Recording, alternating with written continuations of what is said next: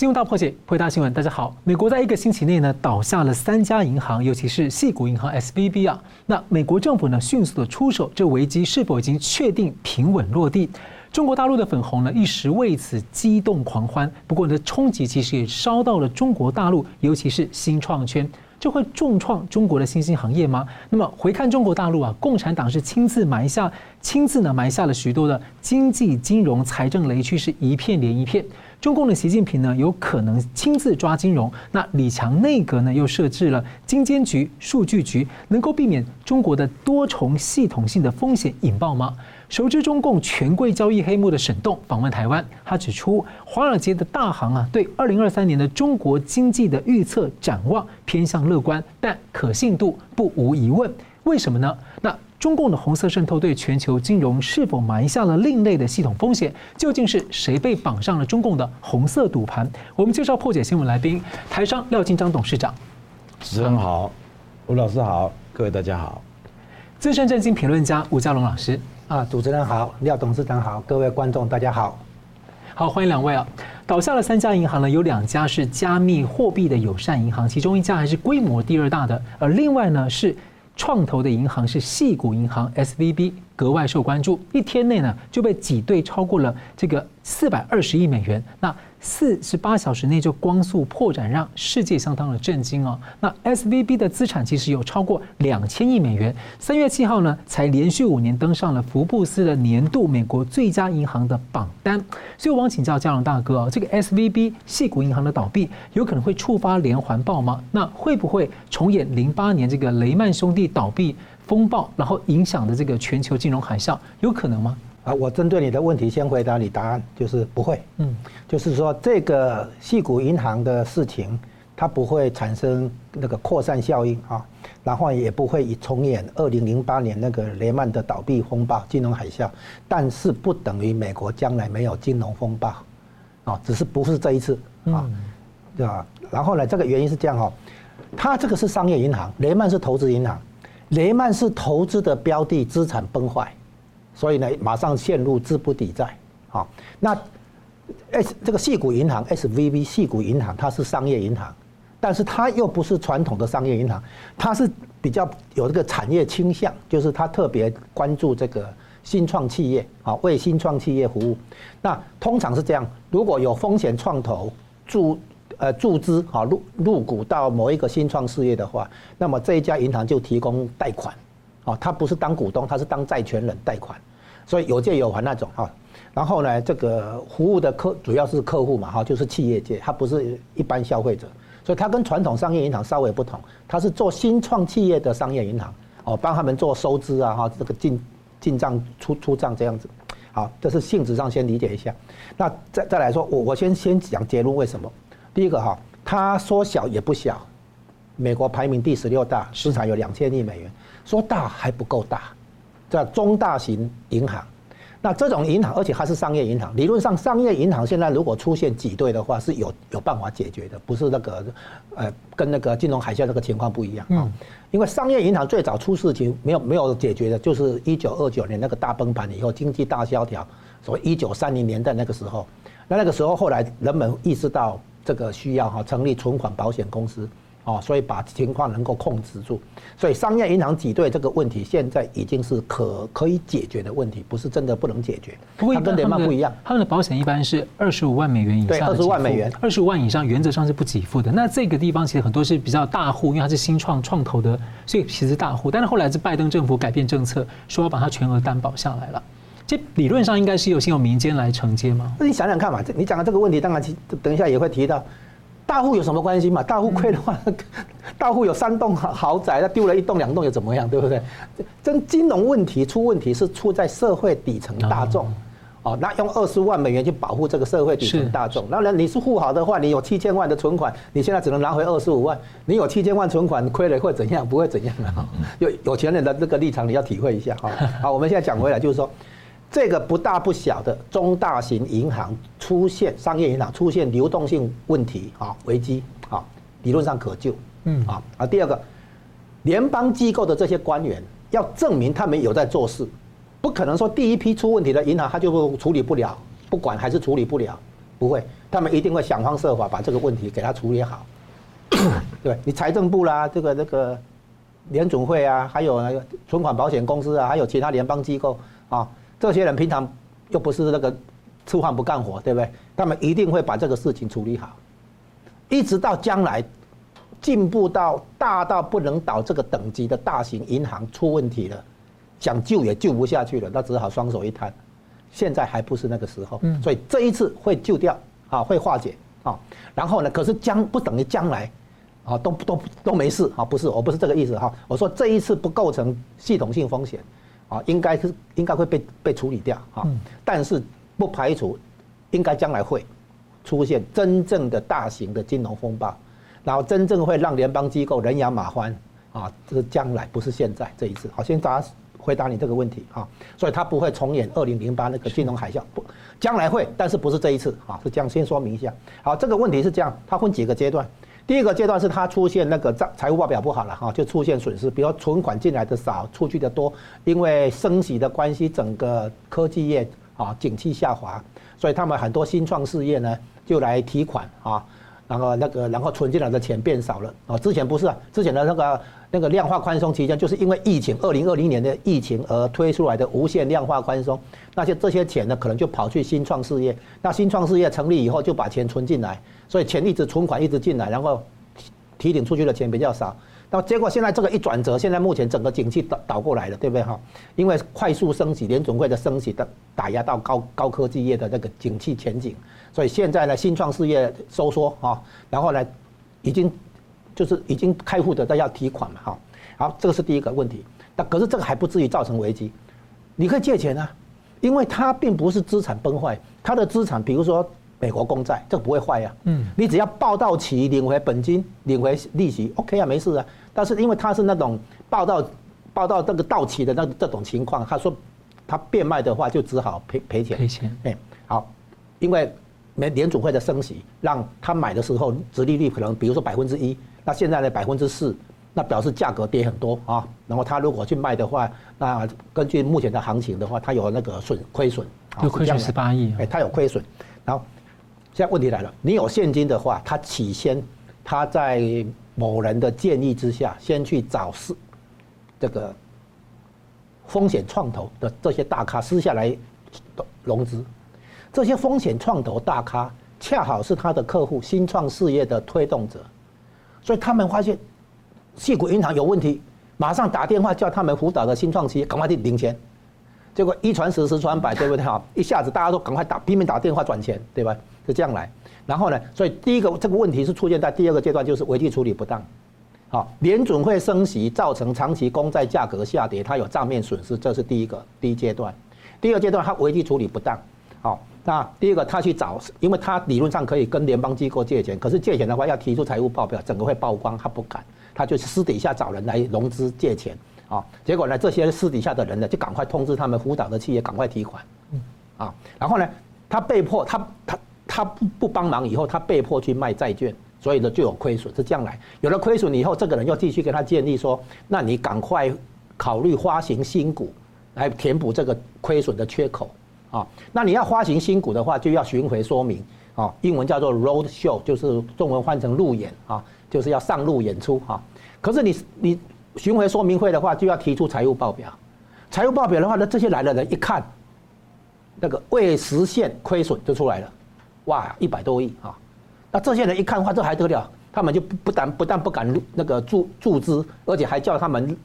认识的客户赶快撤资，对不对？啊，所以他一一连串的危机处理，整个都不对，这很奇怪啊！好，这个人哈建议他去发行新股，然后路演，然后把这个财务报表的问题暴露出来啊，然后接下来就就是这样子哈，然后他还还在事先哈，先跟他把目标价从两百八十几块提高到三百一十几块。啊，在出事情的前个礼拜调升他的目标价，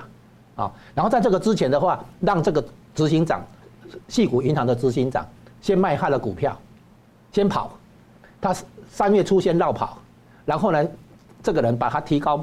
那个目标价，然后接下来呢就出就那个劝他去这里借钱，那里借钱不行，不行以后就卖债券，然后为了填补亏损要发股票，为为了要卖股票就就只好那个办巡回说明，然后财务报表那个未实现亏损曝光，这下子整个恐慌，然后呢信心危机，然后就挤兑，他这个是商业银行挤兑的问题。好，那你看看起来哈，好像这个人，我告诉你这个人叫谁？高盛，就是高盛，我在我在猜想，这个可能是高盛在导演这一幕。短短那个四天内，三家银行破产，对不对？那就给给那个一般观众来讲，哇，心理震撼很大，是不是金融危机又来了？是不是系统风险又来了？这样子嘛？哦，那其实这件事情是可控的，因为我刚刚讲这件事情一定会被救起来。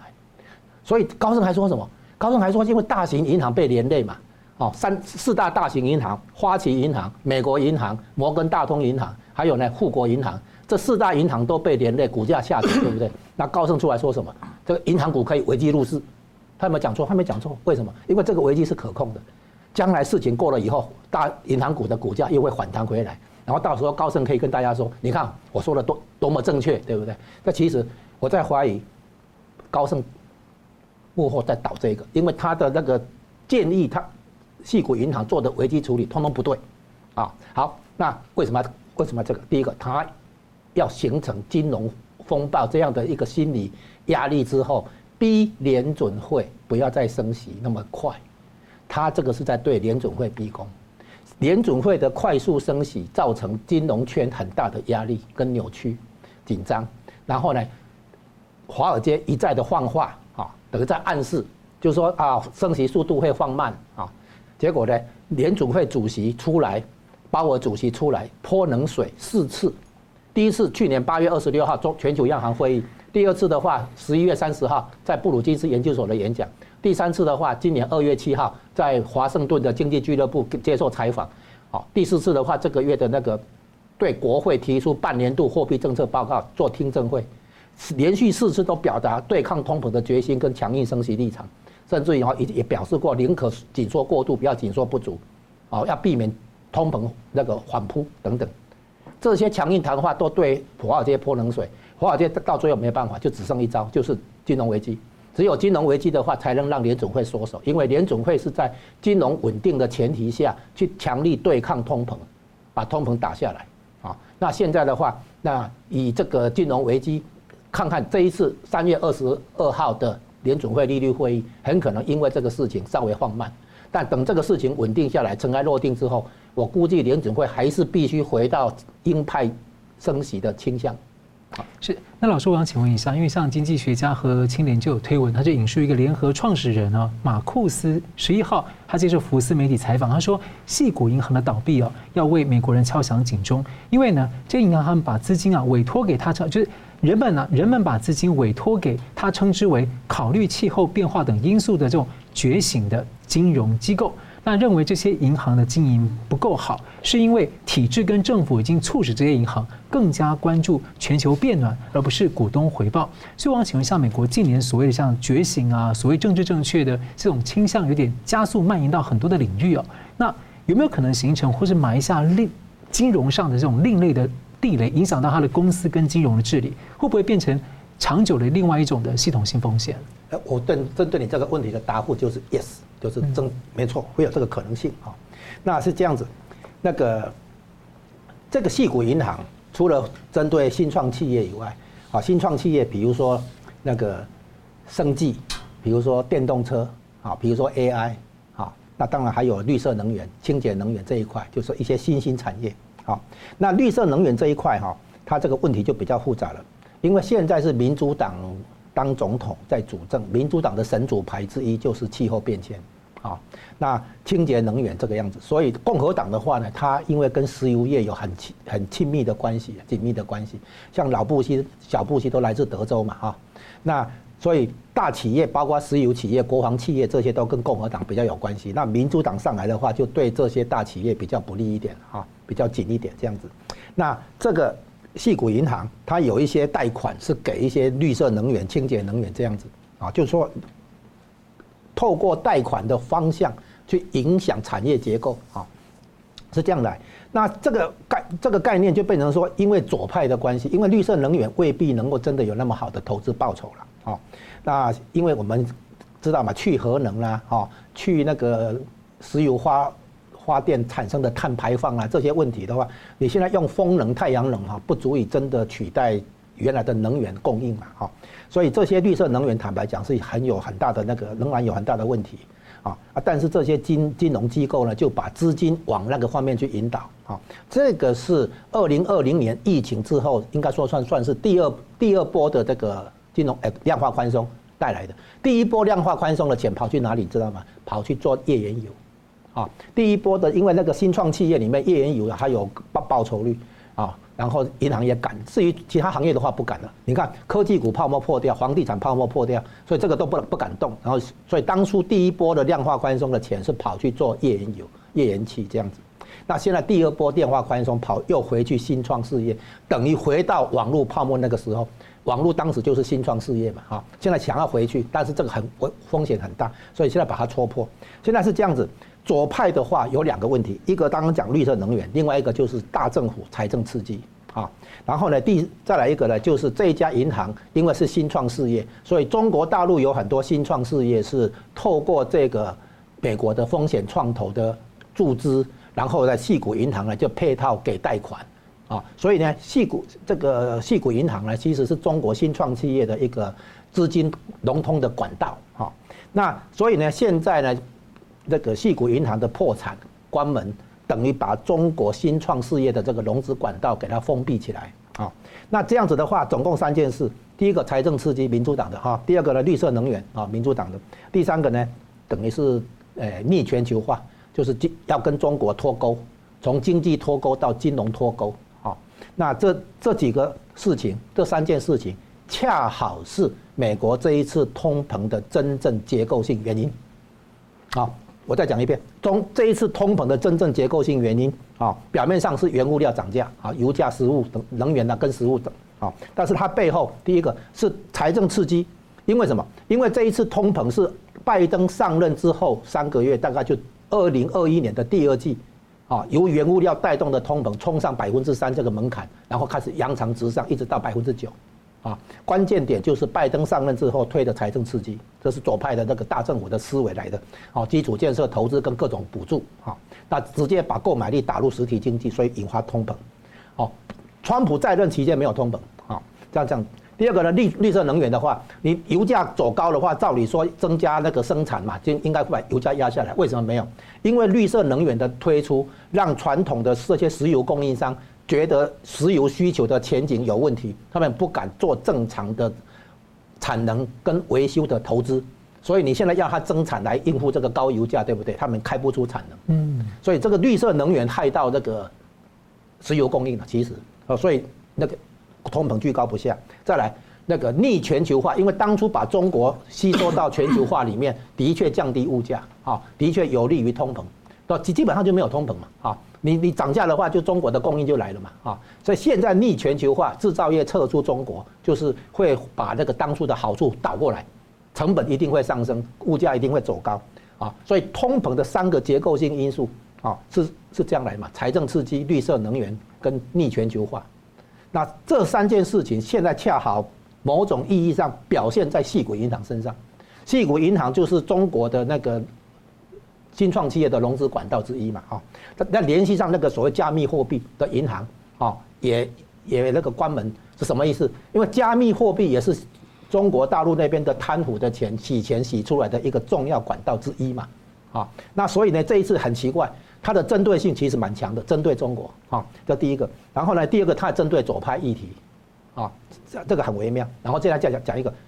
时间点，为什么是现在发生这个事情？三月份有什么事情？首先，三月份中国在开两会，习近平第三任登基，美国马上送上这个矽谷银行破产倒闭这个大礼啊。那中国的那个那些企业家哀哀叫，苦在心里口难开啊。然后再来，联准会主席鲍尔啊，这个三月份去参议院、众议院作证，提出半年度货币政策报告。报告一结束，众议院的这个听证会一结束，这个矽谷银行的事情就出来了。你想想看，如果这个事情早几天出来，那鲍尔的主席的那个证词、货币政策的报告的思维可能要调整，他就等你话讲完之后，这个事情出来，啊，所以你可以发现这个时间点，啊，接下来三月二十二号，三月份的利率会议要召开，要决定今年的第一次的那个升息的那个动向，啊，跟前瞻指引等等。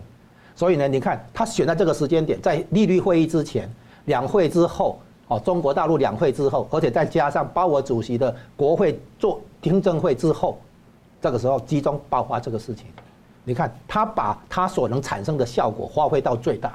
啊，那你可以看出来，现在呢。这个效果会表现成联准会必须考虑到金融稳定，所以肯定不能像原来那样的去鹰派升息。那等这个事情尘埃落定过了之后，它才能够恢复到回到鹰派升息的这个倾向。所以短期内估计联总会会放松一下，啊，那可能这个就是这件事情所希的。假定有幕后的操作者的话，他希望达到的效果就是这个。美国银行的挤兑事件呢，让人联想起去年中国的河南村镇银行的挤兑事件。尽管背景很不同啊，不过河南民众的维权是遭遇到中共当局的大力阻挠啊。那最近呢，就有亲共华尔街大佬透露，他在上海的账户的钱呢是领不出来。那所以我想请教廖董事长，第一个说您在呃中共控制下的中国其实经商了二十五年啊，所以你怎么看说共产党这种长期的政治正确啊、贪腐内斗的影响之下，中国的大量的金融业啊、银行啊？是不是可能存在的很多的大雷啊，会连锁等着可能有连锁引爆的风险？再说，习近平三连任下这个李强的内阁啊，他设置了金融监督管理局跟数据局，他这样的这个经济跟政治的路线之下，您觉得能够缓解这些危机或者阴影吗？哦，是这样子哈，这个河南这个银行，它跟跟美国这个这这个矽谷银行完全不一样的概念的哈。河南银行是所谓的大官。他们说是栗战书嘛，哈，用让他的马仔所谓的吕毅，然后用了一些假公司，用高高于市场四 percent 的利息来来来来来吸收资金嘛，然后这个钱其实根本没有进银行，早就已经移到移到海外了嘛。这个被证实说，栗战书的女儿在香港买的房子就是这个白手套吕毅帮他买的，所以也就是说，这个是纯粹。中国这个纯粹就是一个一个一一一一个坑人民的弊端了哈，这个当然跟我们那个刚刚讲的矽谷银行不一样。矽谷银行刚刚吴老师讲的很清楚了哈。我我我我对矽谷银行比较有一个想法，我认为这个可能是中美的所谓的贸易脱钩的一个做法了，必然后面是有人在操作的啊，因为你说嘛，他有两千万。两千亿美元资产啊，十八亿算什么？是吧？这个这个应该不是不是不是这么简单的哈。中国人呢哈，中国中国有一种什么叫做什么叫风投了哈？这这个很奇怪，中国有风投跟有什么天使投资啊哈？这个我们都不懂了哈。我们以前不知道这个，但是我发现中国有很多这样的东西，它是为什么呢？中国市场大，你只要有一个项目做对的话哈，它的利润是很高的。比如说孙正义投资马云。两千万美金啊，他现在后面变几十亿嘛，他们都在做这样的梦，但是因为中国有这么大的市场，确实有这个可能，前提是你这个 APP 必须是模仿美国的，哎，你自己新创他也不要啊，所以所以之前我们所谓的网络网络时代嘛哈，你说什么滴滴的，是什么 Uber 嘛，这个很简单的，大家都知道嘛，那个什么支付宝是是 PayPal 的嘛，和模仿 PayPal 嘛，所以也就是说，在这样的一个情况之下。他们产生了很多这样的所谓的的的天使投资，所谓风投嘛，然后这个东西就是最后透过这个矽谷银行，把这个弄到美国 IPO 嘛，甚至也可能是，我觉得也也可能是这些人大官洗钱的一部分了。潘石屹钱不是从这边洗出去的吗？所以这个银行应该是很，就是说很多的很多的内幕在里面，就是帮这些有钱人做一些各种。可能我们我们这些穷人不知道的事情哈，所以这个是我认为是美国要跟中共脱钩，我要把你这些见不得的事情全部给你掀开嘛。那你看潘石屹不是又出来讲哦，没有没有没有，我没有钱在这里面，其实他听说他有三十亿美元在里面，所以说这个这这个事情弄到今天来讲了哈，我觉得很多事情它背后的因素可能我们都要去慢慢去看的，不是表面看的那么简单了。不是表面看，那至于说，至于说中国现在，你你刚刚有人讲过了哈，有人讲过说，呃，中共你说沈沈腾这个问题嘛哈，沈栋这个问题嘛，你们讲说中国的的经济预测偏向乐观，这个是我一直不懂的地方就在这里了哈。因为我一直在东莞嘛，其实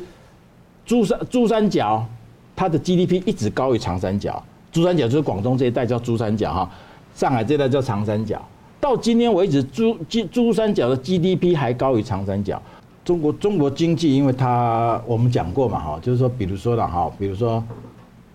零八年的时候，那个不是世界金融危机吗？温家宝不是用四万亿就暴力救市吗？把中国救起来，甚至把世界救起来，了？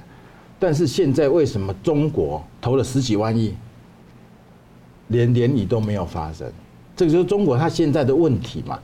它所有的经济已经垮掉，所以它所有的到处都在漏洞，都是漏水嘛。也就是说，诶，可以看得出来，就是零八年的时候，可能中国的经济虽然虽然不是太好，但是那个时候它的整体的。整体的所谓的那个规矩还在，好，所以说他四万亿就可以救市，可以救全世界，但是他现在几十万亿都救不起来了嘛。中国现在的经济，因为它经济垮了，所以美国人找到你经济的问题嘛。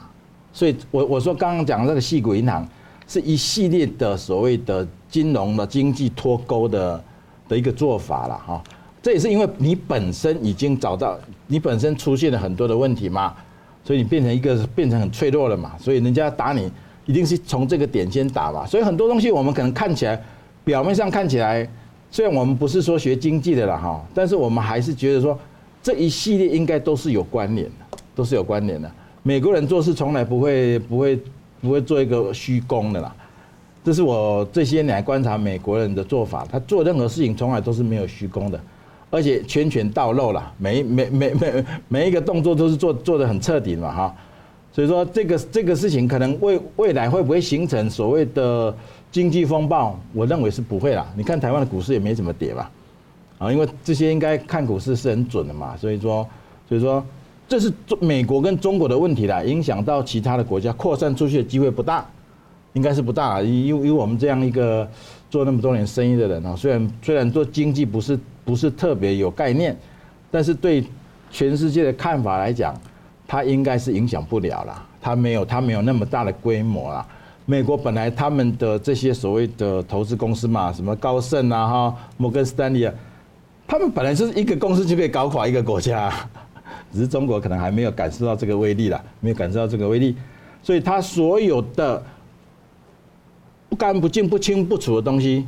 在这一次可能一一都会被弄出来了，一一会被打开了哈。这个我我不知道习近平他要怎么去处理这些事，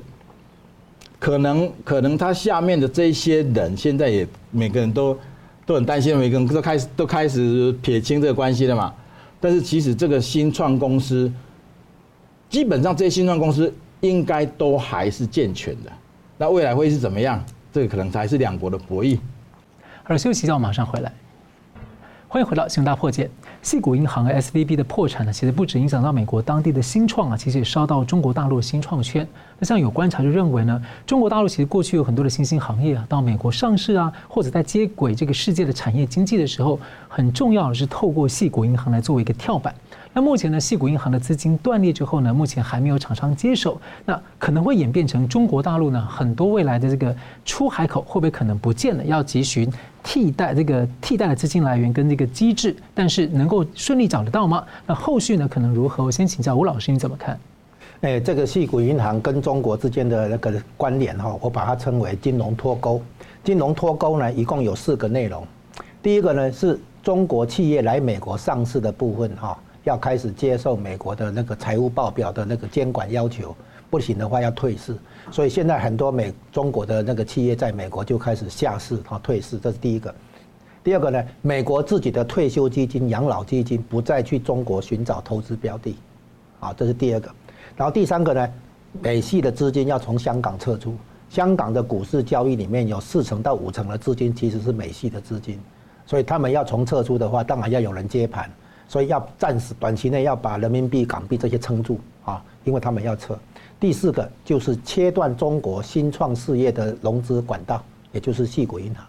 所以矽谷银行这个是整个金融脱钩的一部分啊。那我们现在看出来，这个将来中国如果新创事业找不到融资来源，不能跟世界经济接轨的话，它的经济增长动能会受到很大的挫折。啊，然后呢，传统企业的部分呢，它不能靠老是靠基础建设投资来撑经济了，那个已经不可能哈。那所以现在必须依赖民间投资、新创事业投资，而民间投资、新创事业投资，如果融资管道被切断的话，那么对中国经济将来的增长动能可能会有很大的影响。嗯，是廖总要补充。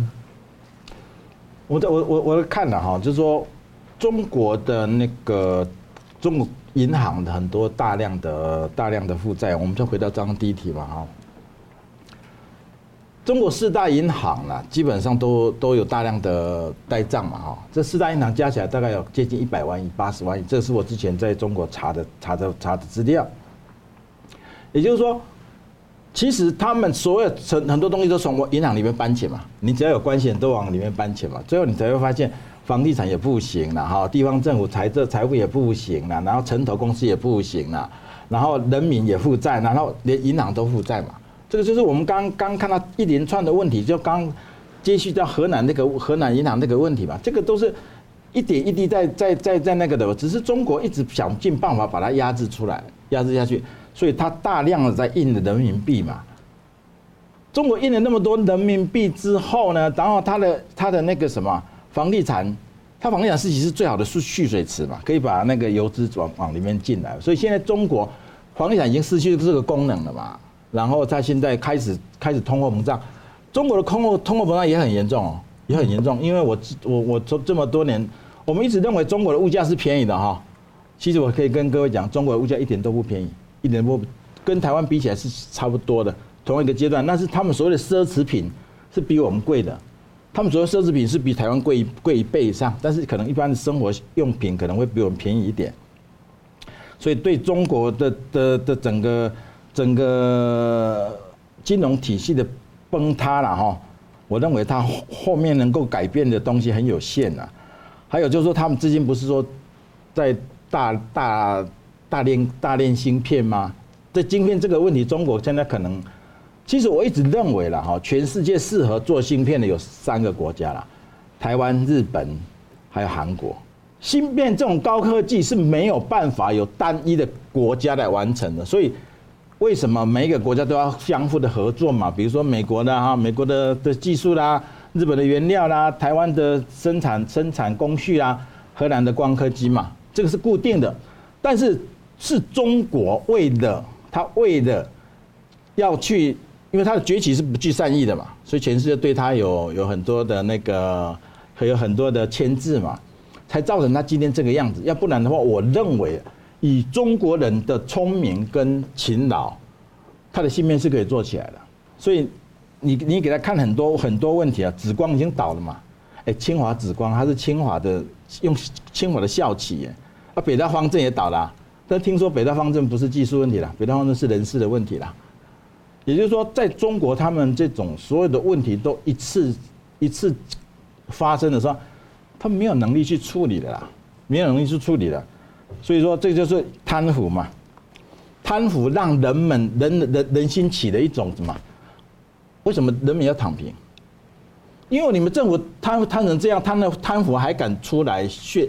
就是说炫炫耀，他还敢出来出来炫耀？哎，我偷了你的钱，我敢出来炫耀？所以人民觉得我没有机会了，我就躺平嘛。所以搞到这，他们现在也不愿意工作，也不愿意生孩子。其实，其实这这个这个国家它的崩塌，我说它是系统性崩塌嘛，它已经不是某一个方面崩塌了哈。全世界没有人去偷你的东西，还拿来炫耀的，这会让很多人失去奋斗的奋斗的奋斗的的的的意念嘛，是吧？我干嘛要我干嘛要努力呢？我干嘛要努力哈？那你说中国持有美国美债，现在好像只有八千多亿了嘛？现在中国实际上持持有美国八千多亿的美债，这个这个应该他也不敢拿这个来做武器的，他没有没有理由跟美国一拍两瞪眼嘛，是不是？所以啊，还有那个所谓的虚拟货币，这个刚刚刚那个吴老师讲过了嘛，虚拟货币是不会成功的啦，虚拟货币是不会成功的，因为讲好多年，我在中国他们听他们讲很多年了。我也没看到虚拟货币在哪里啊？做比特币那些东西啊，这比比特币是很多中国人拿来那里干嘛？那里把资金往外逃呢？他们就买了比特币嘛。在之前中国有平台的，中国平台可以买比特币的哈。现在好像也被这两前两年被封掉了嘛，前两年前两年也被封掉了，所以这个你说中国的的虚拟货币听了很多年，但是从来没有看到，从来没有看到啊，事情在这。是我在追问廖董，就是说这个矽谷银行的这个破产哈，大家都觉得说应该对中国有些影响，但是现在中国的影响，就像您刚刚讲，它其实那个影响看起来，呃，看起来很多人可能可能不敢吭声啊，可能有什么考虑，可能不敢吭声。那你觉得说，像有人就说还还有一个浦发银行啊等等的这个部分，你觉得对于中国或者甚至可能涉及到一些中国的权力内斗啊，这种上海帮的资金等等，会有什么样的影响吗？所以，我刚刚一开始讲嘛，这个这个是中美的的所谓的脱钩嘛，哈，因为这个包括了所谓的中国的新上在美国去 IPO 嘛的管道，甚至也是有洗钱的味道的哈。那个潘石屹不是说他没有钱在里面嘛，但人家说他里面有三十亿美金嘛，所以这个系浦发银行就是浦东发展银行跟系系股银行，他们有合资一个叫浦发系股银行，嗯。但很明显，这个东西就是江家江江家是很大，广南骂长啊是很大的，不是说只有姓江那些人哦，是他所谓的他下面的他们这个派系的人，所有的资金，所以很多人觉得说啊，他们那么多人到美国去买房地产，卖什么钱怎么出去的？嗯，我我之前上一个节目呢，一个节目还一直追问我说，你们台商钱怎么出来的？我还我还是有点生气，跟他当场呛他嘛，所以我跟你讲。确实有很多的管道是不能讲了。那这个，所以说我说我我刚刚问老师说，到底这个矽谷银行的问题，到底是美国在打中国，还是中国在打美国？但是我我现在可能可以把这个东西厘清啊，是美国在打中国，要跟他脱钩嘛。然后中国也顺势顺势把这些所有江派的这些人的资金嘛哈，全部曝光嘛。听说有不是有说三千多个三三千多人吗？那个资金都很庞大，都是几十亿美金的嘛，所以所以所以说这个这个东西就可能就最后就变成那个习近平最后一把了哈，最后一把把你江家一次给清干净了啊！你说要清白手套这些白手套，白手套太多了啦，太太多太多白手套，以前什么肖建华啦什么的，这个都是嘛啊，都是谁的钱？都是搞江派的钱，往以前是往往那个什么往往澳门嘛？往香港去吗？你看这个是直接跑到美国去了嘛？嗯，所以说这这些问题大概的哈，大概大概也被被习近平清光了啦。因为中国基本上现在也没钱了嘛，也没钱了嘛，该走也都走了啦，该走也都走，就是因为该走也都走了，矽谷银行才会倒嘛，因为没有后续的资金进来，它才会出这个问题。要不然十八亿美金算什么，对吧？两三千亿资本的十八亿美金就把它搞倒了，这个是应该是有这样的一个问题在里面的，哎呀。好，感谢我们休息一下，马上回来。欢迎回到《新闻大破解》。最近访问台湾的富豪沈栋呢，他曾经在中共高层的社交圈呢，近距离目睹了中共一些权钱交易的黑幕啊。然后呢，以及呢，共产党黑色家族的一些豪奢，还有共党高官之间的血腥内斗的过程跟手段。他最近在台湾出版了一本书，叫《红色赌盘》的中文版啊，揭露一些秘辛。所以我想请教这个，先问廖董啊，沈栋他在台湾有谈到说。呃，华尔街这些大行，他对于中国经济二零二三年的经济跟展呃预测跟展望是偏向乐观，但是他觉得可信度是有一些呃不无疑问。所以您觉得是为什么？那你怎么看说呃这种中共它的这种政治正确啊，共党领导，还有就是红色渗透，它可能您觉得你自己观察，可能对全球的金融圈会不会埋下一些有些负面影响？我像沈栋这样的人，我在中国倒是看过好几个了啊。比如说最近网上很有名叫翟翟什么英啊，翟光英还是什么？他们都是接触过中国最高层的这一群人，所以他们所讲出来的东西是有可信性的哈。比如翟翟什么英忘了啊，他把中国所有的哈贪污的方式了哈，然后所有的那些都都他自己有个频道，我常常看，我常常看，这是这是有公信力的东西的哈。为什么全世界对中国的经济的预测都那么乐观呢？我我我说过了哈，珠三角到今天为止，它的 GDP 还超越长三角。珠三角就是广东这一带叫珠三角，嗯长三角就是上海这一带。所以很多人觉得上海很大，其实珠三角 GDP 比长三角更更强大。对，比如说我们的客户外省外省的客户呢，哈，买东西他宁愿来买东莞的，他不愿买浙江的，因为那边的。经济并没有我们广东这边成熟，所以广东经济实力最稳的是东莞，因为很多像像深圳哈，深圳他现在已经把很多工厂都往外往外赶了嘛，赶到东莞来嘛，因为他们深圳他们要成立所谓什么真正的大都市嘛哈，所以宝安的工厂也都往外赶了。也就是说，如果要看中国的经济，我认为看东莞是最准的，嗯，是吧？因为它是世界工厂，我我常讲，世界上任何一个产品在中东莞都找得到。但是我在东莞看到情况是非常非常的凄惨的。我们以前的工厂工价一小时至少是二十二块以上，现在不是说有九块的，有六块，听都有人这样喊的嘛。而且这是有影片的哦，是招工的时候有人这样喊哦，九块钱工价九块钱没有的话，你就就。我就不要你了，因为现在已经缺缺工，不是缺工，是工人找不到。就比如说，整个东莞的经济，以我我以我所能还能接触的一些人来讲了哈，经济真东莞的经济真的不行了。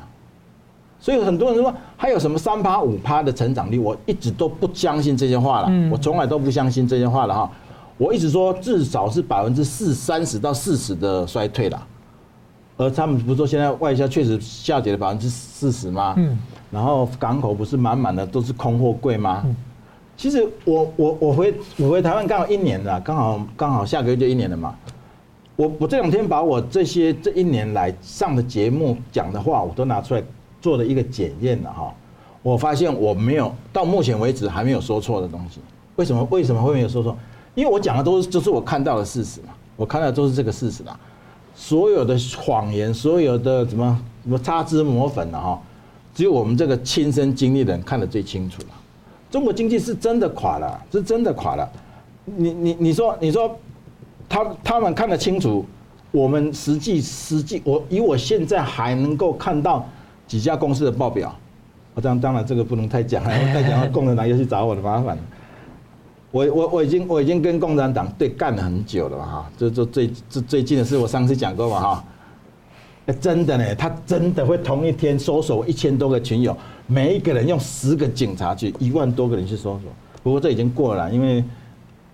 二什么二十大过了嘛，所以这个事情已经过了，我只是说出来讲讲出出气的哈，你打你你你拿我没办法，你去整我群友干什么？我搞不清楚啊。然后就是说，这以中共现在的红色渗透了哈，会不会埋下另类的风险？我认为当然会啊。中国，比如说呢，恒大了，恒大有有外资外债呢，几千亿的外债，这个它一定最后是还不了的。所以中国那么多外债，最后那些外债可能是又会下一次影响到世界经济的。雷曼兄弟下一个应该是是中国的啦，很确定的在中国了。人家说恒大不是欠两万亿的。人家事实上光恒大欠四万亿，那还有这么多什么碧桂园啊，什么一大堆的。万万科，我万万科，连万科。是很好的建筑商，很 好很好，他都他都成这个样子。了，就是说你没有人会想到说建筑哎，嘿房价哈，从一六年到现在涨了好几倍呢，我就问你啊，房价涨那么多倍，为什么建筑商会没钱？这个东西我其实我到今天也没有弄懂了，我不知道我不知道吴老师懂不懂？这样一个一个房地产涨了十几二十倍的一个国家，为什么全国在负债？全国在负债，啊，是不是真的是说透过这个刚刚这个什么矽谷银行，被这些的高官把钱往外移了哈？这个这这个现在已经慢慢在显现出来了，因为他在印钱也没用了嘛。他我我刚刚讲过嘛，以前四万亿可以暴力救市，可以暴救世界，现在十万亿也没有用，因为整个国家都坍塌了嘛。它到处都是在在都是漏洞嘛，水你水再多水灌灌进去，它也是漏掉嘛。这个就是说，一个国家已经没有没有任何的规规矩了嘛，谁都可以是，你你可以想象一个国家哪有做什么事都失败的？习近平没有做过一件事成功，你知道吗？各位，真的没有做过一件事成功啊！这个我之前就已经讲过了哈。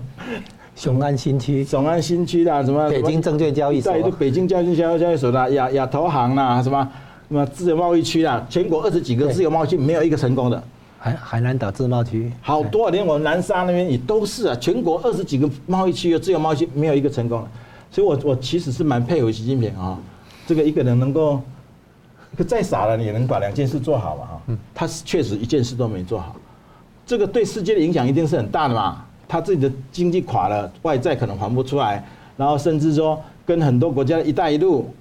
应该大概大概这些问题，这一两年内会陆续的爆发出来了。因为我我我我我们可以看得出来，中国现中国现在哈，习近平今年喊要要要全力发展经济啦。过年到今天，我可以跟各位讲，订单比去年还差。嗯，订单现在的订单过年的时候比去年还差。哎，觉得不这解封啦，而且做而且习近平是要发展经济，为什么现在经济比去年还要差？去年是解封，是是封城的时候啊，这个就我常讲的嘛，它整个体系都乱掉了嘛，整个供应链啊、采购链啊、海外的外贸单全部都断掉了嘛。嗯，这就是这个就是这些中国的现状了哈。他们说告诉你们，其实都是假话。我我看到是最真实的，我看到是最真实。到目前为止。我这一年多来哈，我这一年不到一年的，快接近一年了哈。呃，我做了自媒体，我在各个节目啊讲这些话哈，我到目前为止还没有说错过，所以我到目前为止还遵循着讲真话、传播真相的一个精神了哈。好，是感谢廖董。这个我同样我也请教那个呃吴老师啊，就是沈栋提到这个，您之前也有类似的观察，就是华尔街大行对于中国的这个经济的预测展望偏乐观。为什么？但他质疑可信度。啊，这里有三个，呃，来回三点来回应。第一个，华尔街大行的那个对中国经济的乐观展望，哈，是因为他的钱要撤出嘛，他当然不能直接唱衰中国的经济，然后让让他股价去跌，让他怎么撤，对不对？人民币要是暴跌，让他怎么撤？所以呢，他现在明明知道中国经济不好，他还是要给他一点。呃，下台阶了哈，就是给他撑撑住这个门面，因为他自己要跑嘛。嗯，好，这第一点。那第二点呢，整栋的这个观察呢，是属于中共高层的权钱交易哈。那中共高层的权钱交易啊，我们有三个观察点。第一个，他是贪腐，用权力来换取经济利益啊，这是贪腐。第二个呢，要洗钱，要把钱洗出去啊。那第三个呢，一个重要的管道就叫新创事业。你看哈，从低早期的那个阿里巴巴，后来滴滴出行，对不对哈？这些新创事业，包括很多利用网络平台的新创事业，其实都跟这个矽谷银行可能都最后都有关联，啊，所以透过新创事业，我是投资啊，对不对哈？然后很多钱要转出去嘛哈，用这个名义转出去，应该也有不少啊，啊，这是第二，这是那个，那这个表现出哈所谓的江派时期哈，那个江泽民到胡锦涛这个二十年呢。那就是中共高层跟华尔街组成一个这个组合哈，组成一个联盟，然后这个联盟做一件事情，就是江泽民讲的那句话，叫做闷声发大财，啊，那就是说中国把它中共把中国经济去跟国际经济、美国经济挂钩，啊，然后呢抛出廉价劳动力为资本家所用，啊，那这个一个利用的结果呢，产生了很多利益，就变成贪腐，然后贪腐要洗钱，啊，洗钱要到外面去，然后就。最后，细谷银行这个角色浮上来，还有那个加密货币的银行浮上来，是这样子来。好，所以细谷银行这个事情，沈栋这个，包括还有联系到沈栋这个揭露哈，意味着闷声发大财时代的正式结束。哦，它的时代意义在这里。然后再再来，沈栋在那个座座谈会上提到一点，就是台湾可以再硬气一点，台湾可以再更有自信一点。啊，好像台湾实在太礼貌了，太客气了，好像。好像那个不够这个不像北方人哈粗线条了哈，台湾好像太太细腻了一点哈。现在是说台湾人应该在国际上更有自信，更有这个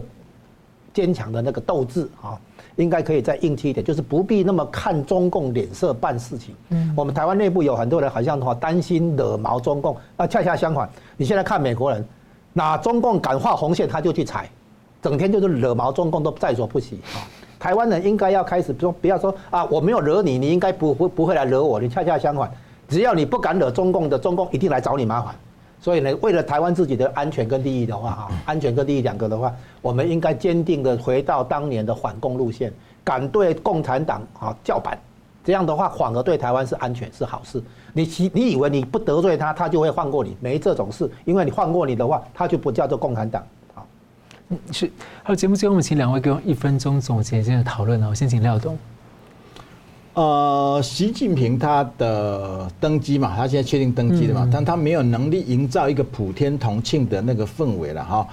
反而呢，反而他把那什么二二九五二这些称为禁禁禁禁，袁世凯二九五二什么都禁掉了嘛，表示他的登基是被全民嘲讽的，是被全民嘲讽的。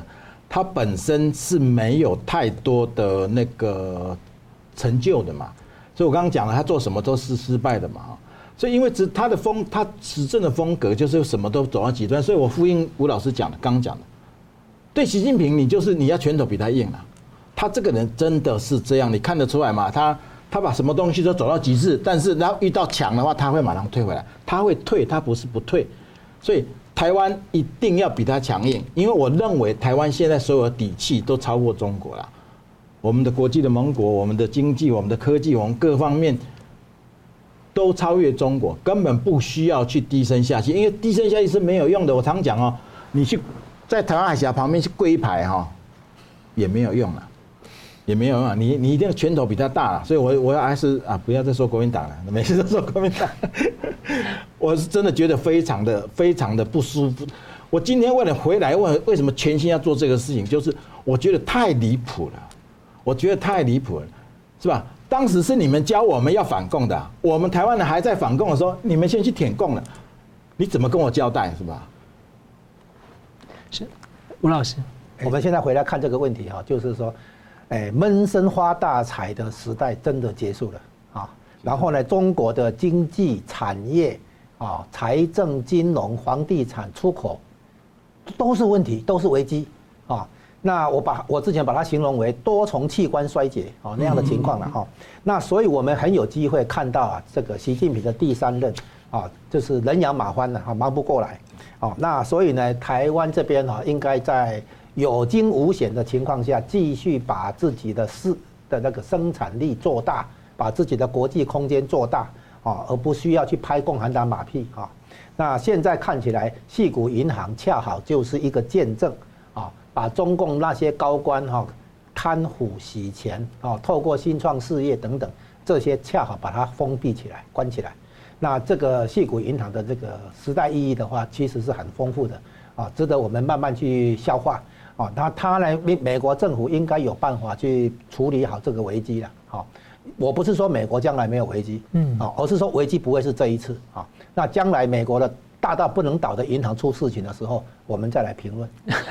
好，非常感谢两位精彩的分析，感谢观众朋友的参与。新闻大破解每周三五再见。